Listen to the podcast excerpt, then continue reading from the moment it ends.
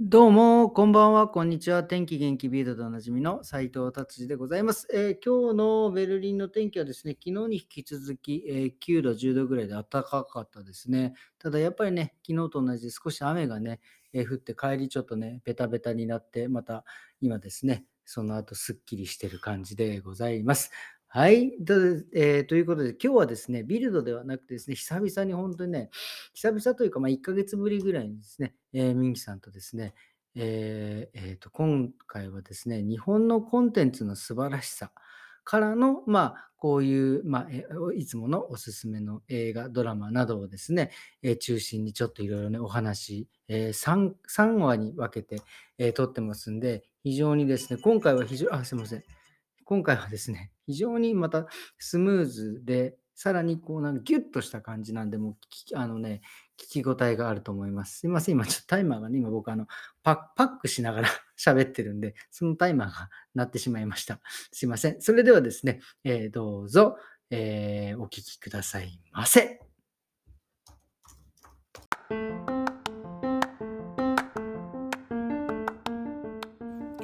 はい、どうも、こんばんは。じゃあ今日も、えーゲストですね。本当クリスマスからですね、久々のご登場でございます。はい。はい、こんばんは。はい、ミンギです。ミンギさんです。ミンギ。さんです。最高です。ありがとうございま。ますす。最高かも。あ の前回は、はいあのクリスマスにそうですね、見たい。いい映画みたいな話を、もうなんか達井さんと話してたらすごく楽しくなっちゃって、ええそうですよね、楽しかっためっ。ちゃアップでもえなんかゲラゲラ笑いながら話してはいたような気がするんで、はい。はい。本当になんかこうお聞きしてる方々に失礼だなと思って、今日はちゃんと話しまえす。すごい、めっちゃ真面目ですよね。いやあのリンクヘアのポッドキャストのチャンネルに、こう害がないように 心がけてはいるんですけどあの日は楽しすぎてまあ楽しかったですねちょっと言い過ぎたなんかあなんかいやいやなんかちょっと暴走しすぎた面が大丈夫今日はちょっと丁寧に話しますはい。じゃあ今日のテーマをお願いします。今日のテーマは達治さんとこう今日のお話の構成をした話をそのままこの流れを話した方が多分いいと思います。はい。最初僕があの提案したのは最近の日本のコンテンツすごいっていう話でしてみたい、であの最初もう結論から言うと「ドライブ・マイ・カー」うん。チェーンソーマン」うん。それとネットフリックスオリジナルドラマのうん「夫のチンポが入らない」っていうドラマ、うん。この3つを話したい。はい。っていうあの提案を、うんあの達井さんにしてでこはいういう話をしてみましょうってやったんですけど、はい。あのまあ、タイトルから入ったのが最近の日本のコンテンツがすごいって話はしたものの、うん。僕達井さんは僕と、まあ、こういう話しょっちゅうしてるんでよく聞くと思うんですけど、はい。あの芸術作品を国でくくるのがあんまり好きじゃないんですうよ。まあしょっちゅうしがちなんですけど、うんあの便利な言い方だからそうですね。言い方だし、別に国でくくったからといって、うんなんか人々がなんかそれをなんかそう深く考えないとは思うんですけど、うんもうなんかこうそれに結構拒否反応っていううのがあって。あんまり国でくくって話したくない、まあはいはいないしうん。その国の作品としてはうん。本当に見たくない。なるほどね。ドライブ・マイ・カーはすごい素晴らしい作品だけど、うんなんか日本の作品が賞を取ったみたいな感じで言いたくないし、なんか BT、まあ BTS がなんかビルボードで1位したっていうとか、韓国が1位したみたいなあふうに言いたくないあ、確かにね。ですね。うん。じゃあなぜ僕はそういうふうに言いたくなかったのかという、うんこの芸術と国の関係って言ったら大げさですけど、なぜ芸術を国でくくりたくないのかうん。というそういう考察をこの作品を紹介する前に、うん。その前置きをちょっと丁寧に話したてみたい。だからそれが一つのテーマですね今日はそれが一つのテお願いしますーマと,、はいそれと作品の話を一つ一つしていきはい。よろしくお願いします。はい。じゃあ、ではい。あのーまあ今日さあの紹介すうるん作品は3つの日本の作品ですけど、うん。うん。本来は、まあ、うん前も先も言いましたように、うん芸術を国でくくりたくないんですね、でそうですね。なぜかというと、はい。芸術っていうのは、うん。特にあの映像コンテンツがその傾向が強いんですけど、うん。映画はうん。そもそもとても個別なものだからなんですよ。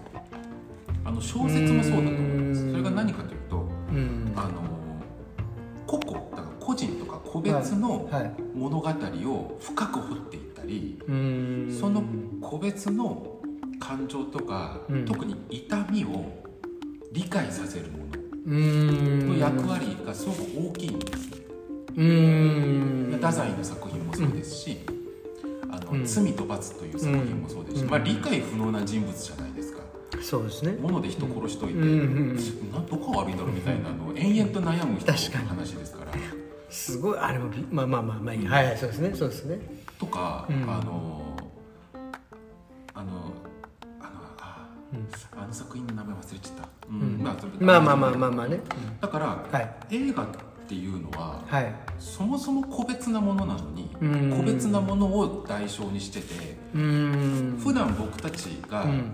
あのいわゆる標準っていううん。世界、うん。標準をあの利用しその中でうん。便利を尽くしながら生きている時には、うん。あまり会うことのないないし、会っても標準の枠には入ってこれない人たち、もしくは僕の中にある標準外の感情少数的な問題だってこれ前も一度お話ししたことあるんですけど、そういうのを扱ってるのが小説であり映画であり、うん。ドラマなのに個人のものってことですよね。個人を対象にして対象にしたものってことですね。個人を素材にしてるのに集団の境界うんを基準で考えるのは、うん。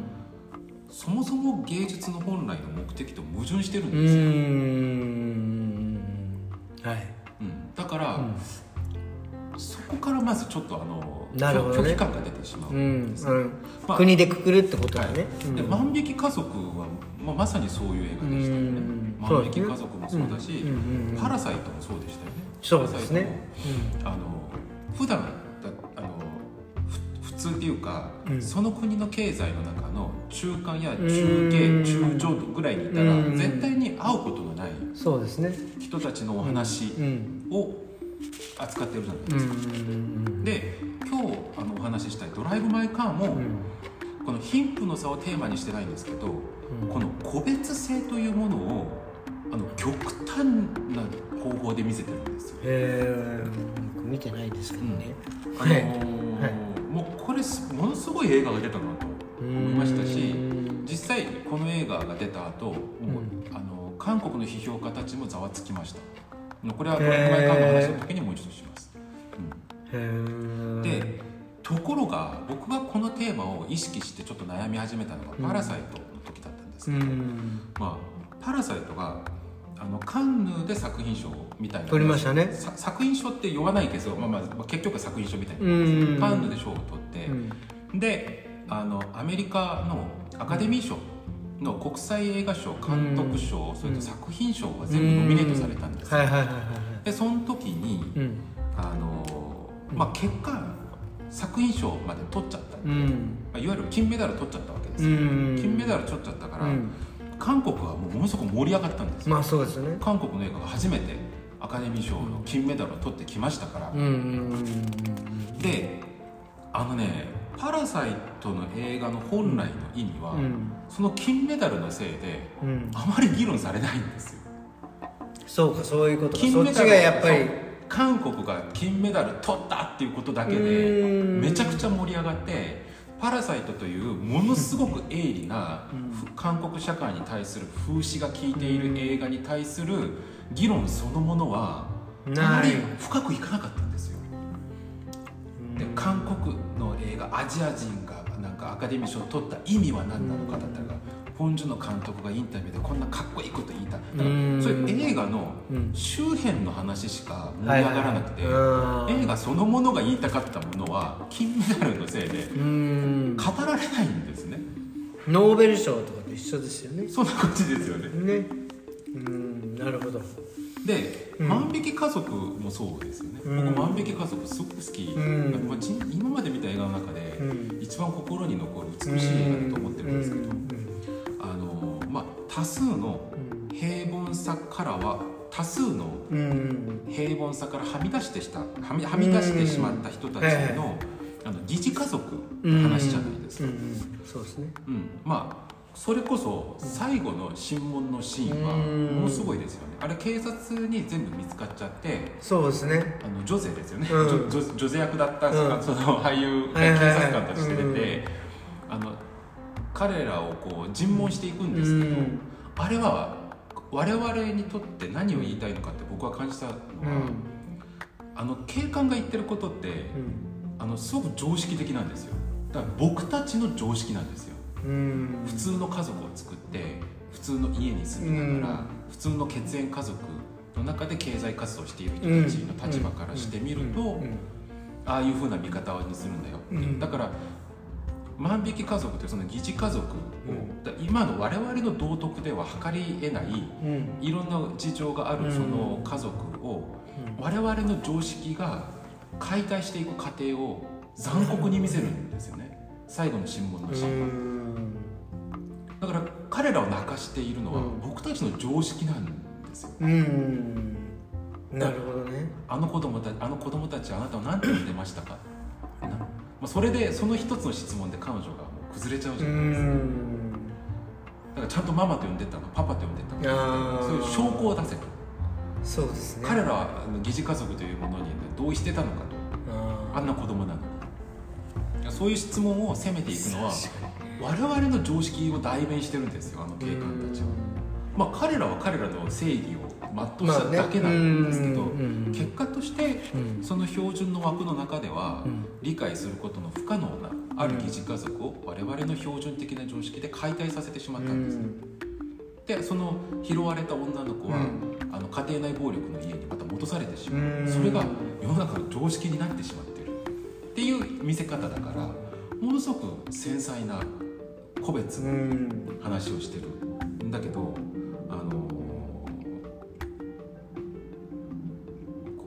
に関して、うん。と伊藤純子議員が僕これ「万引き家族」が公開した当時に日本ですごく不評だったんですよ。あそうだったんですかはい。ねあの日本の恥を晒すなみたいな。あそうなんだ。今でも検索したら出ますよ。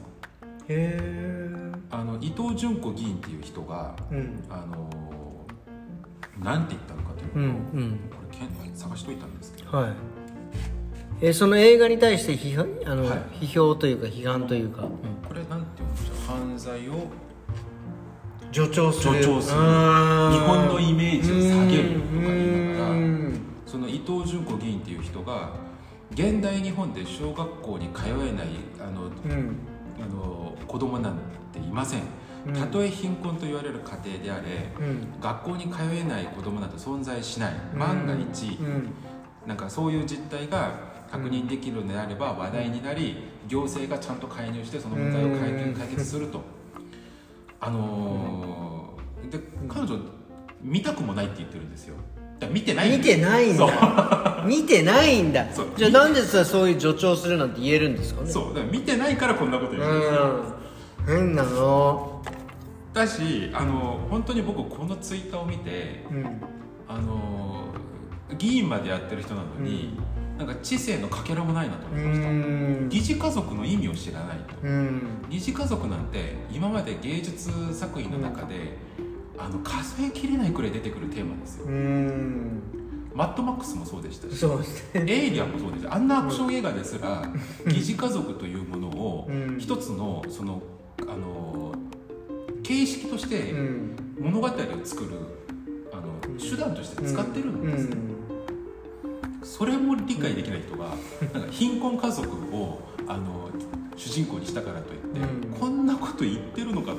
うんものすごい表面的なあれですよね。しかも見てないから。そう。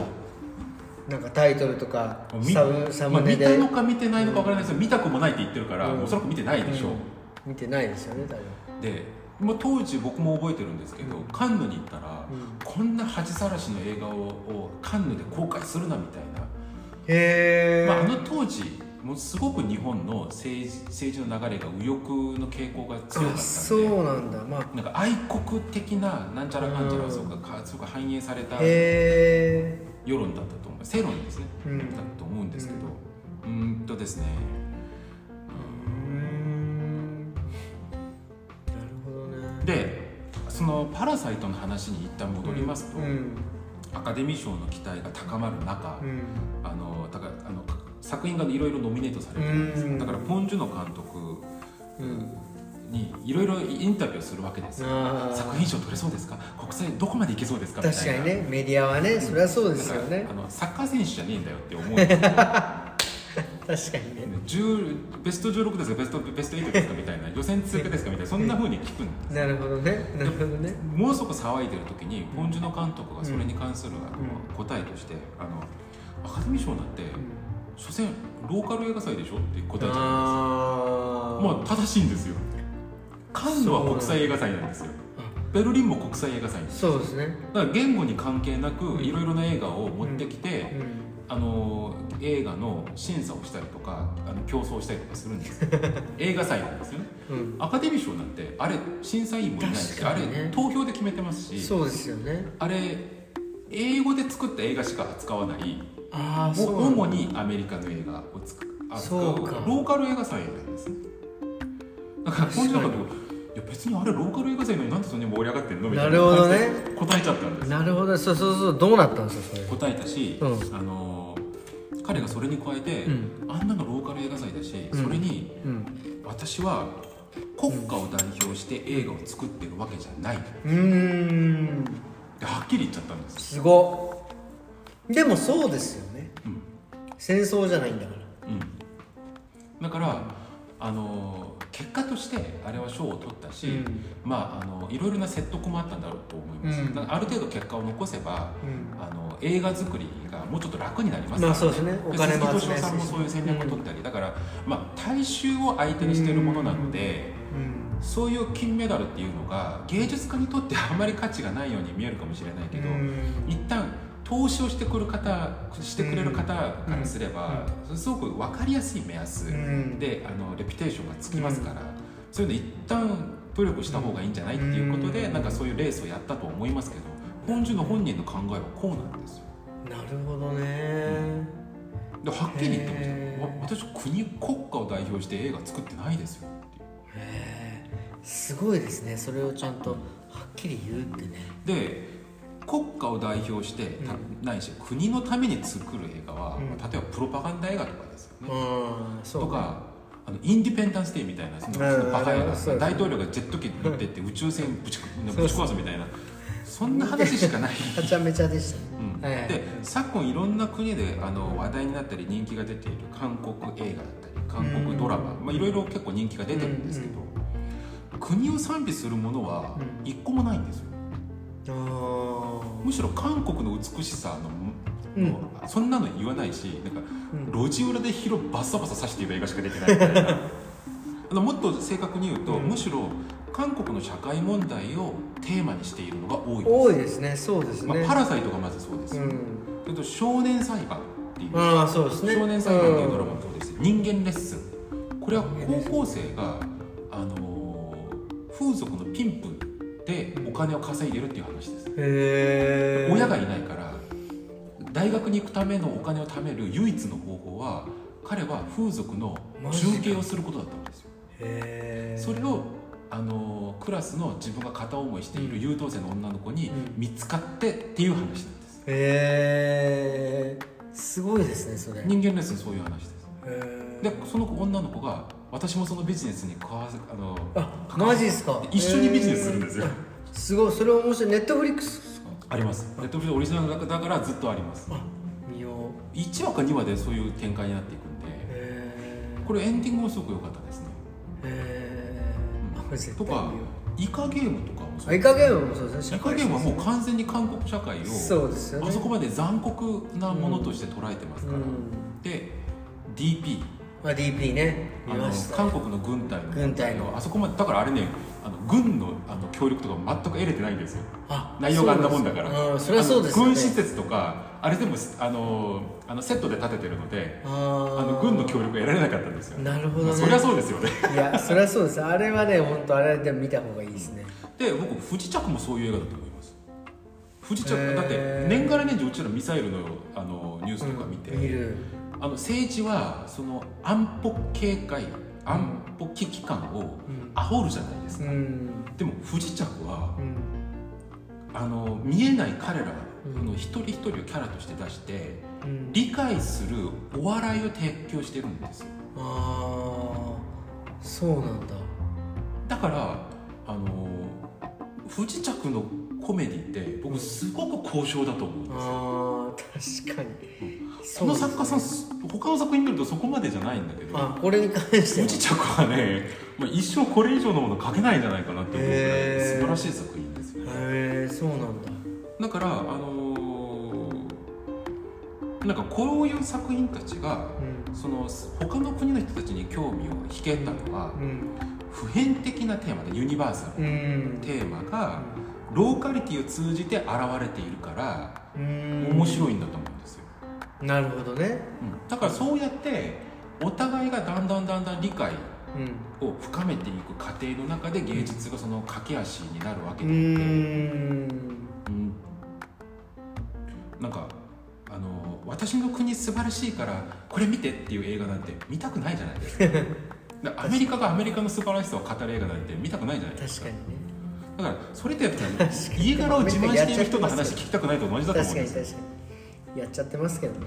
うんやっちゃってますけど、うん。であのー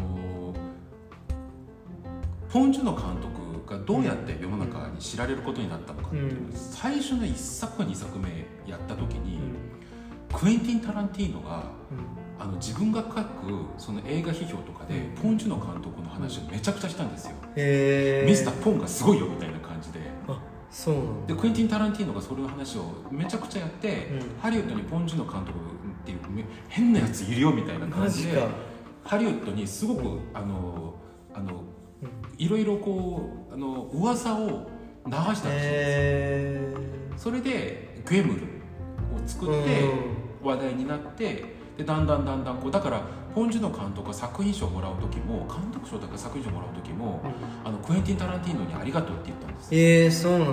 うん、それとあのすごい。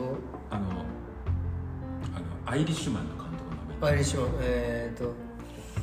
マーティン・スコセッシュ。マーティン・スコセッシュが作品賞を取れる多分おそらく最後の機会だったらしいですね。もう年の年ですし。監督賞か作品賞の時だったんですけど。うん。その時にポン・ジュノ監督が「私は大学の頃あなたの映画で映画を勉強しました。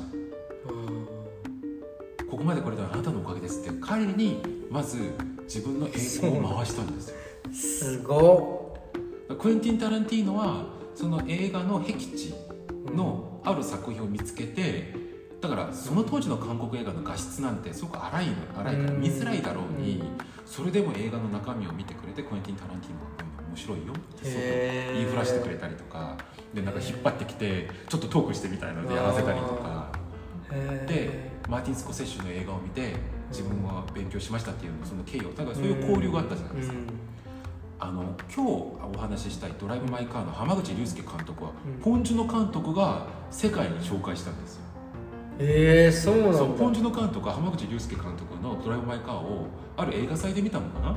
見てこんな映画見たことないっつってもう腕引っ張って韓国の映画祭に連れてきて僕とトークしようみたいな感じうん、で。えー、すごで今ポン・ジュノ監督は今あああのカンヌの審査員とかやってやってやってますから。マジですか。カンヌの映画の審査員に入ったかな？多分どっかのすごくメジャーな映画祭の審査員でやったんですよ。へえそういう人が引っ張ってきて、うん。なんかこう注目しこの人注目しなきゃいけないよっていう人だから、うん。やっぱり世間の目はタランティーノとかがやってくれたように浜口竜介さんを発見するのが早かったんですよ。だ。浜口さん今44歳ですよ。若っ。あの若さであのぐらいの映画を作れたのがもう信じられないんですけど、だから全く違う文法を使ってるんですよ。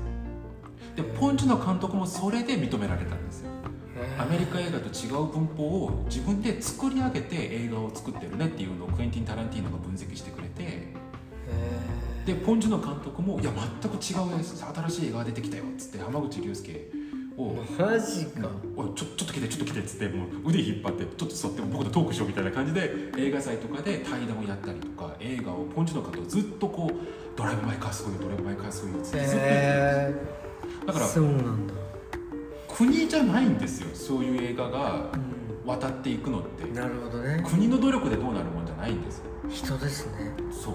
だ芸術に対する悪なき愛情あでー。だ美しいものが埋もれるのがたまらない人たち。こんなの見見なきゃダメって思う人たちが発掘して共有してみんなで盛り上がるのが好きな人たち。そうへいうことだとえ思うんですね。えじゃあちょっとあれですねちょっとあの次回ははい。今日はこういうこんな感じで終わりに次回はドライブ・マイ・カーのはい、ドライ話ブ・マイ・カーはなぜこの話にしたかったのかというと、ドライブ・マイ・カーがまさにそういう話をしてるんです。ドライブ・マイ・カーは違う言語でうん。一つの舞台を作っていくっていう話なんでだから国で何かをくくらない芸術品を組み立てていく過程。OK ですじゃあちょっととりあえず今日はこんな感じで、えーじゃあ明日ですね、はい。よろしくお願いします。お願いします。はーい